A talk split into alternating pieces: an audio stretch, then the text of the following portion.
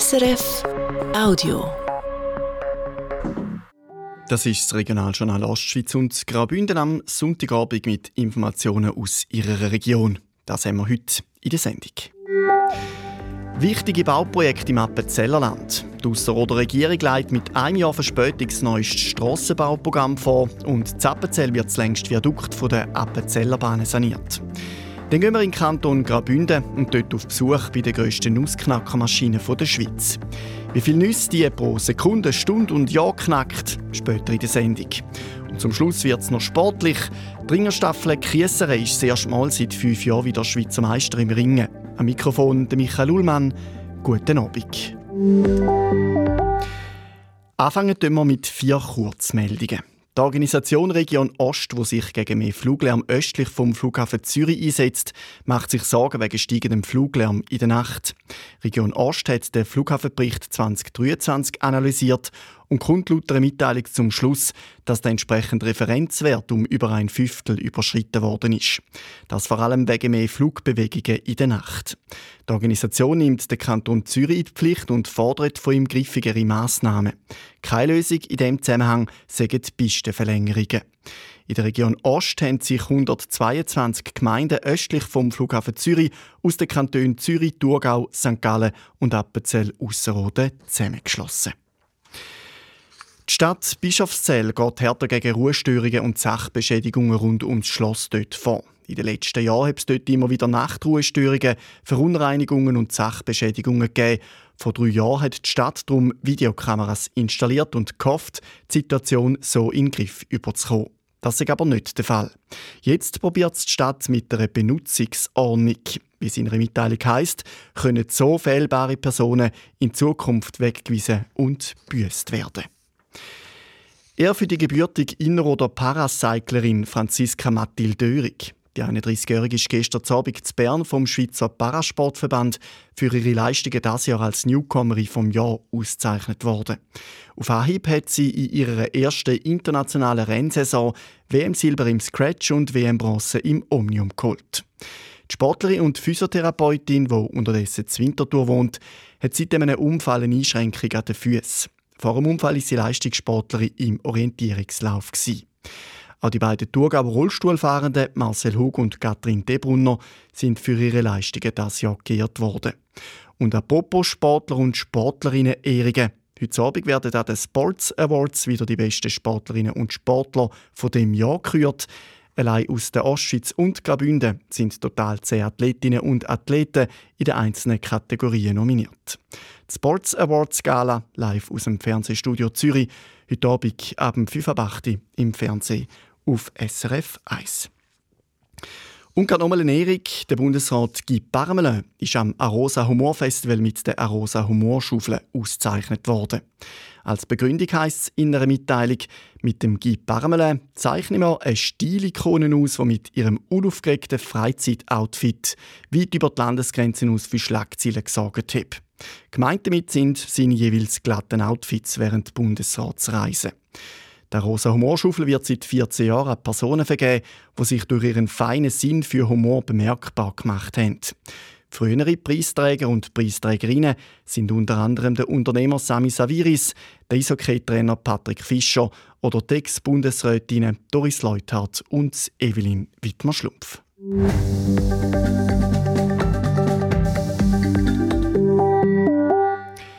Zappenzell Ausserrhoden hat die Regierung mit einem Jahr Verspätung das Strassenbauprogramm für die Jahre 2023 bis 2026 bewilligt.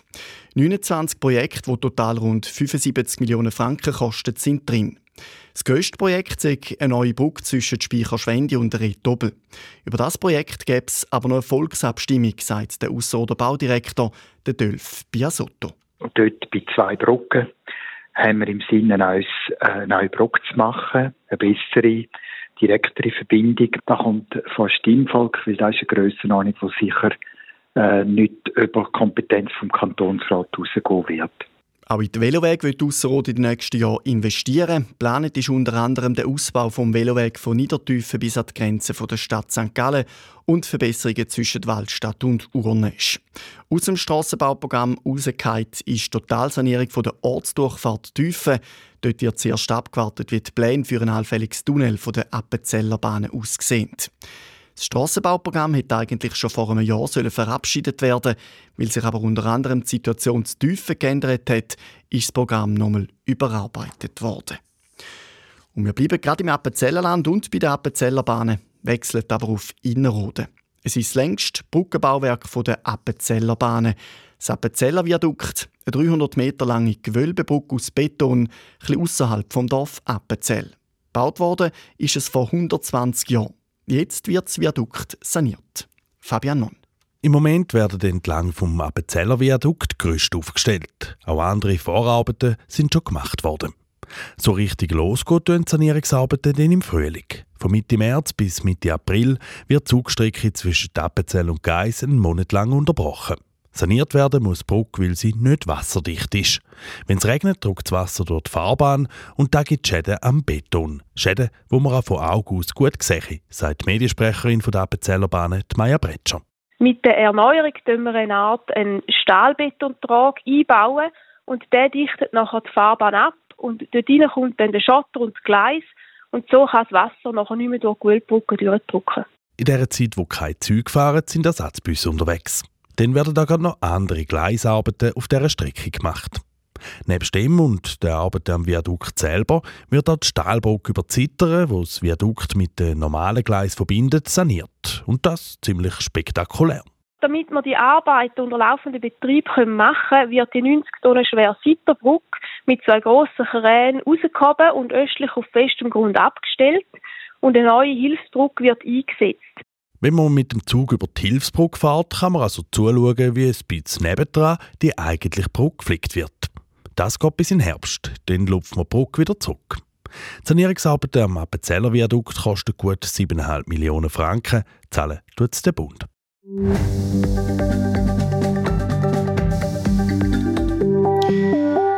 Jetzt im Kanton Graubünden auf Malanz. Dort steht die grösste Nussknackermaschine der Schweiz. 300 Kilo Baumnüsse kann sie pro Stunde knacken, 40 Tonnen im Jahr. Baumnüsse, die es nachher in regionalen Spezialitäten hat. In einer Bündner Nusstorte, Glasse oder Joghurt. Schauen, dass alles rund läuft bei der Maschine tut der Bauer Johannes Janken mit weiteren Bäuerinnen und Bauern. Der Treffpunkt von SRF 1 hat diese Woche aus Malanz berichtet. Der Crispin Zimmermann hat sich den grössten Nussknacker der Schweiz zeigen lassen. Es ist sehr, ähm, wie soll man sagen, industriell, die ganze Geschichte. Es ist eine Maschine, wie sie auch irgendetwas anderes könnte herstellen könnte. Nur werden da eben Nüsse knackt. Johannes Janken, erklären Sie mal, wie werden die Nüsse industriell knackt? Ja, das ist ein, äh, ein Konus, der dreht in, in der Mitte raus, ist, äh, ist, die Wand ist fest und das wird gegen unten, unten schmäler und wenn die Nuss dreht rein und äh, wird immer enger und plötzlich verbricht sie und dann geht sie ab auf das nächste Förderband. Nehmen wir mal ein paar Nüsse rein, lassen wir mal zu. Ja,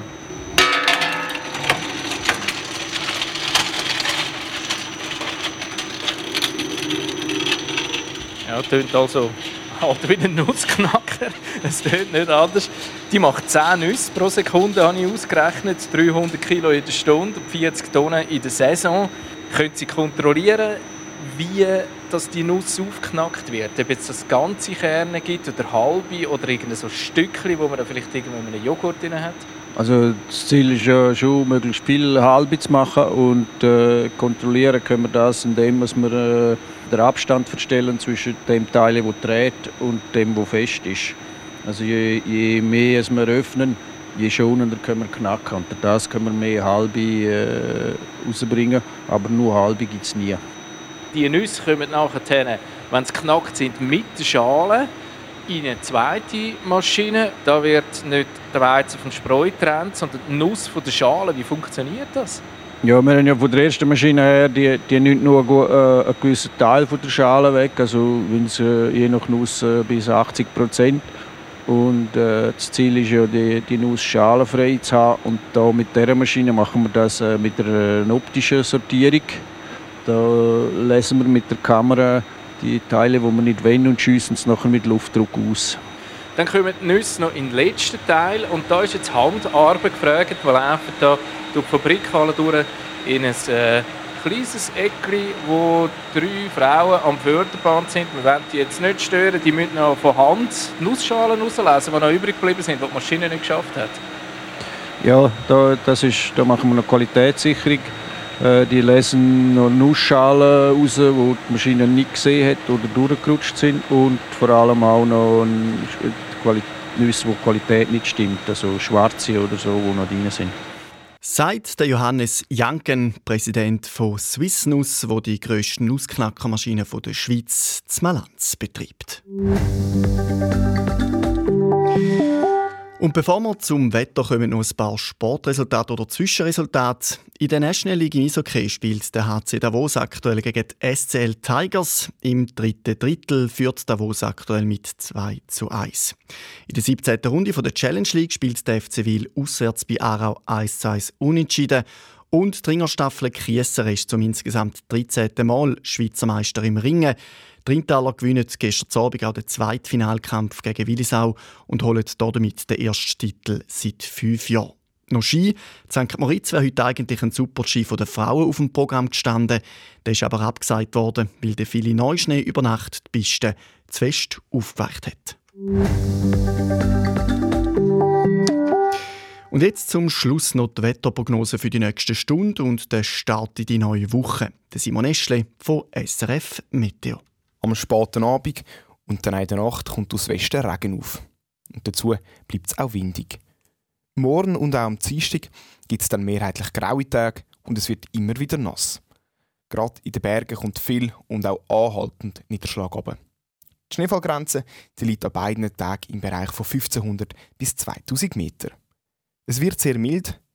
Am Bodensee gibt es je so um 11 Grad, Glarnerland oder Churer Rital um 8 Grad. Und im Mittelland da bleibt es windig, ebenso auf den Berggipfeln oben. Das war es, das Regionaljournal Ostschweiz und Graubünden vom Sonntagabend, 10. Dezember. An dem Tag also, wo auch viele ÖV-Fahrpläne gewechselt haben.